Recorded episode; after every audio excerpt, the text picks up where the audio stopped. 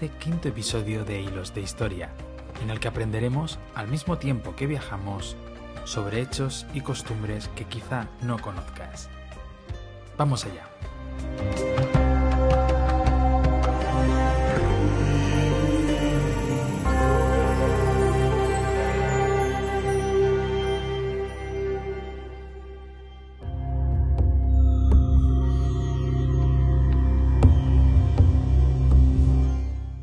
A diferencia de la zona oriental, en el occidente europeo no existía una fuerte base monástica en el momento en el que se produce el triunfo del cristianismo.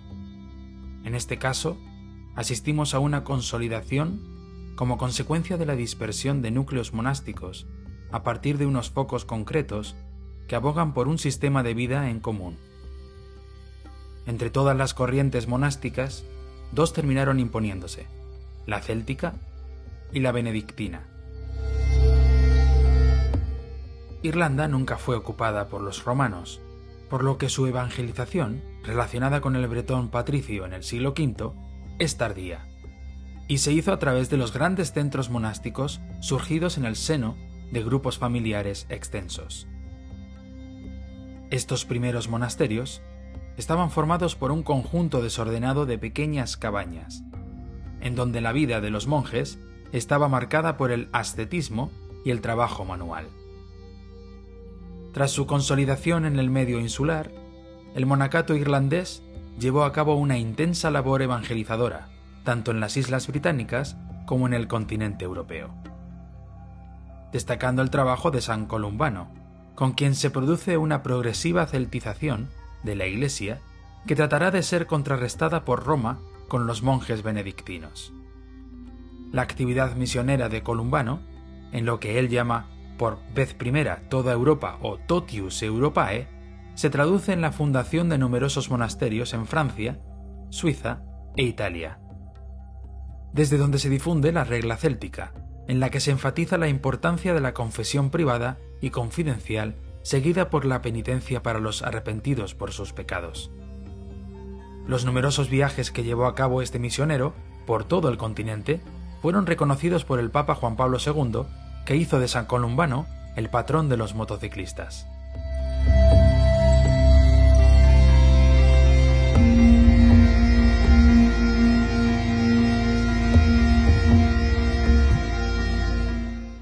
Detrás de la orden benedictina tenemos a San Benito de Nursia, nacido en el año 480 y fallecido en el año 549, del que no conocemos prácticamente nada, tan solo las noticias recogidas por Gregorio Magno en sus diálogos. Con sus Regula Monacarum pretendió establecer una serie de monasterios autosuficientes, en los que el monje, sometido a la autoridad del abad, experimentaría las ventajas de una vida en común. Los monasterios se organizaban en torno a una iglesia, de planta basilical, y el claustro, siendo este uno de los elementos comunes que unen a los monasterios occidentales desde este lejano siglo VI.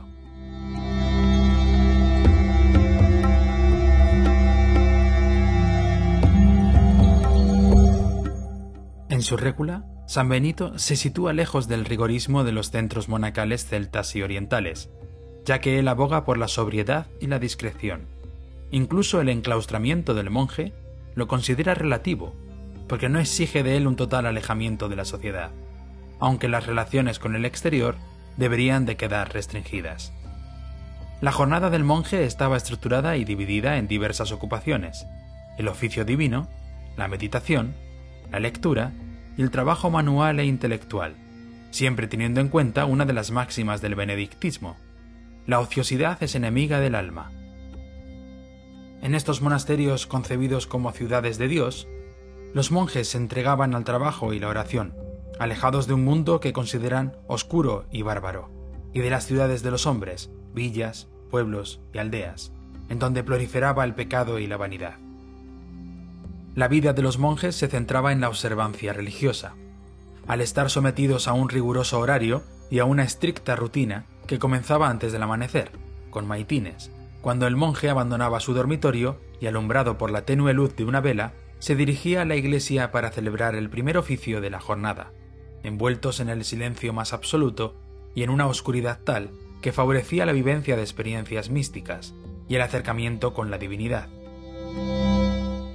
Después, les era permitido volver a sus camas para descansar unas horas hasta la celebración del nuevo oficio, justo al alba, tras lo cual disfrutaban de un desayuno frugal y se disponían a cumplir con sus obligaciones. Era bastante frecuente la reunión diaria de los hermanos en la sala capitular, situada en uno de los lados del claustro, y allí debatían sobre los asuntos internos de la congregación y las noticias de su entorno que podían afectar a la vida y disciplina del monasterio. La mayor parte del día la dedicaban a la meditación y la oración, incluso durante el tiempo de la comida, cuando uno de los monjes relataba algún pasaje de la Biblia, mientras el resto de sus hermanos comían en riguroso silencio. Pero el monje medieval no solo oraba, también trabajaba, de forma manual o intelectual, por lo que el resto del día se dedicaba a trabajar la tierra o en actividades básicas para el funcionamiento del monasterio, y, muy frecuentemente, en la biblioteca, copiando manuscritos en el escritorio. Después de la elaboración de la regla benedictina, Carlomagno ordenó su cumplimiento en todos los monasterios del imperio, contribuyendo de forma decisiva a su extensión. Durante la época carolingia, se consolida, por otra parte, la estructura del recinto siguiendo un esquema que podemos identificar en el plano del monasterio suizo de San Galán, conservado en la biografía de San Martín, y que más tarde será adoptado por los monasterios cluniacenses. En el 910, Guillermo, duque de Aquitania, fundó el monasterio de Cluny en Borgoña, cedido a los benedictinos no sin antes otorgarles extensos privilegios. Al ser conscientes de la forma en que la regla se había ido erosionando con el paso del tiempo, los monjes decidieron reformarla y otorgar más importancia al oficio divino y a la oración, frente al trabajo manual e intelectual y a la asunción de un estilo de vida más místico y austero. Este régimen de vida condujo a la creación de un nuevo espacio arquitectónico y a la aplicación de un estilo que se amolda perfectamente a sus necesidades, el románico.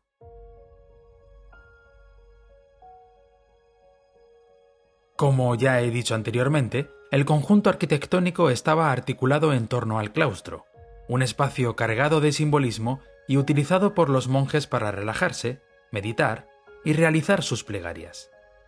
En el centro del claustro había un jardín con una fuente que evocaba al paraíso, y a su alrededor una galería cubierta desde la que se accedía a las estancias más importantes del monasterio, como la sala capitular, el refectorio y, por supuesto, la iglesia.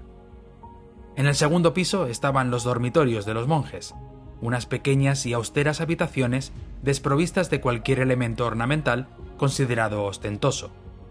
El claustro es también un espacio para la otra vida, ya que en muchas ocasiones sirvió como lugar de inhumación.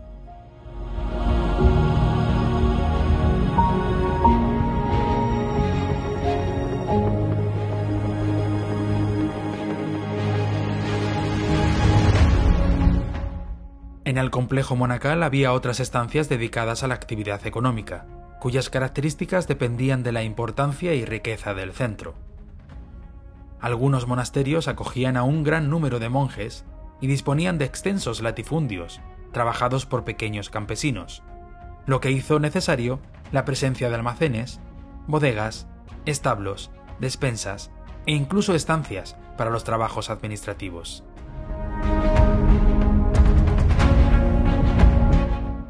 También destacaba el conjunto arquitectónico dedicado a la vida cultural, especialmente la biblioteca, en cuyo seno se cobijaba el saber de la época, al igual que el scriptorium y la escuela de los novicios. El scriptorium era el lugar donde se escribían los libros, se copiaban manuscritos o se hacían las traducciones. Era, por lo tanto, un espacio en donde los monjes pasaban una buena parte de su tiempo dedicado al trabajo intelectual, y por eso se ubicaba en una zona recogida y bien ambientada. Los scriptoria contaban con todo tipo de pupitres, atriles y estanterías, dotados de cálamos, tintas, pergaminos y cualquier tipo de utensilio necesario para la escritura y la pintura de las miniaturas.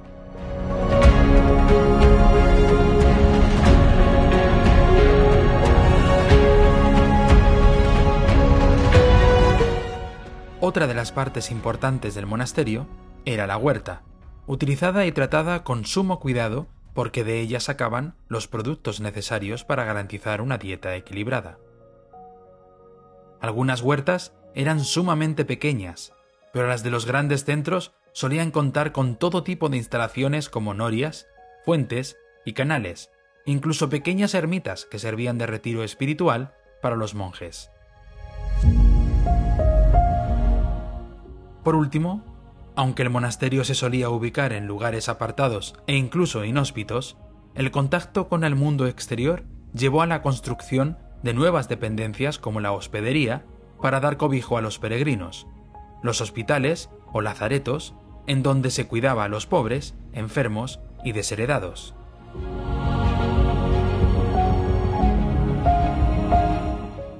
Entre las ordenanzas de San Benito, las más insistentes eran las que apremiaban al monje a ejercer la caridad con sus semejantes, especialmente con los enfermos pobres.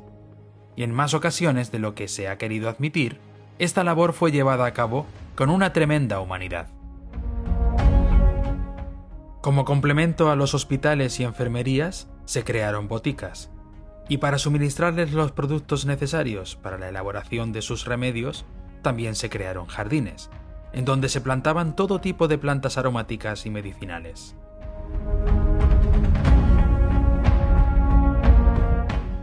Aunque más tardía, podemos destacar una prestigiosa botica fundada en el monasterio de Santo Domingo de Silos, en el año 1705 cuya fama fue reconocida en toda la región de Burgos, conservándose en la actualidad como un museo en donde podemos visualizar lo que realmente tuvo que ser una botica monacal.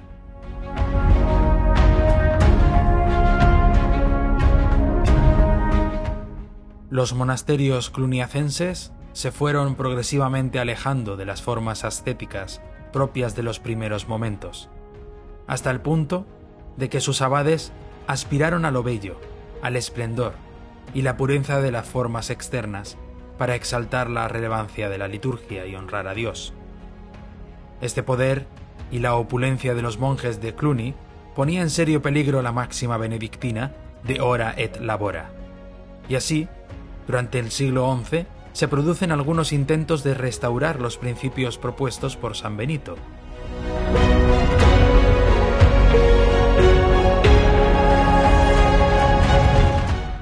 En el año 1098, el monje Roberto de Molesmes se establece en un monasterio situado en el bosque de Citú. Allí, el fundador y sus fervorosos acompañantes vivieron en pequeños edificios de madera y rodeados de una naturaleza hostil. Pero la generosidad de Eudes I de Borgoña y sus primos los vizcondes de Beaune, que ceden a la comunidad las tierras aledañas al monasterio, permitió la construcción de una humilde iglesia. Uno de los acompañantes de Roberto de Molesmes, Esteban Harding, se convirtió en el redactor de su estatuto, la Charta Caritatis, en la que se establece la igualdad entre los monasterios que conforman la orden y la estricta observancia de la regla de San Benito. En la orden se prohibió todo tipo de lujo, por lo que las nuevas abadías se construyeron con líneas muy austeras y siguiendo las pautas que impone el gótico en Francia, y posteriormente en buena parte de la cristiandad. La austeridad se refleja, como no podía ser de otro modo, en la vida del monje, en su forma de vestir, de alimentarse y de comportarse. Y por eso, frente a la magnificencia que alcanzó Cluny, los cistercienses van a dar al trabajo manual una gran importancia. Frente al centralismo de Cluny, el Cister aboga por ofrecer una mayor autonomía a los centros monásticos, aunque en dependencia de la abadía madre, mientras que al mismo tiempo se fomenta un espíritu de caridad mutua común a todas las abadías. En cada una de ellas, el abad era elegido por todos los miembros de la comunidad y estaba obligado a acudir al capítulo general anual celebrado en Citú.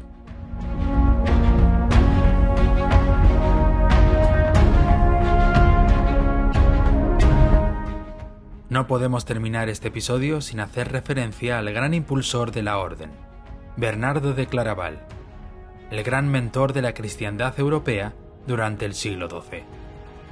Su trabajo al frente de esta comunidad, cuyo porvenir era sombrío cuando llega en el año 1112, permitió que a su muerte en el 1154 la orden contase con 350 casas repartidas por todo el continente. En los años siguientes, el crecimiento fue igual de importante, y esto permitió a la orden cubrir todos los rincones de la cristiandad, desde las Islas Británicas hasta Tierra Santa. Uno de los lugares en donde el Cister dejó una impronta imborrable fue la península ibérica, con un gran número de monasterios cistercienses que, en algunos casos, han logrado sobrevivir hasta nuestros días.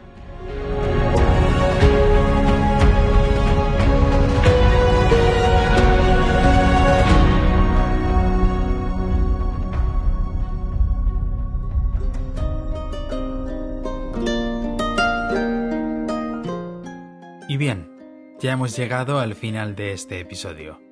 Espero que hayas disfrutado de este viaje y te espero en el próximo. Muy, muy pronto.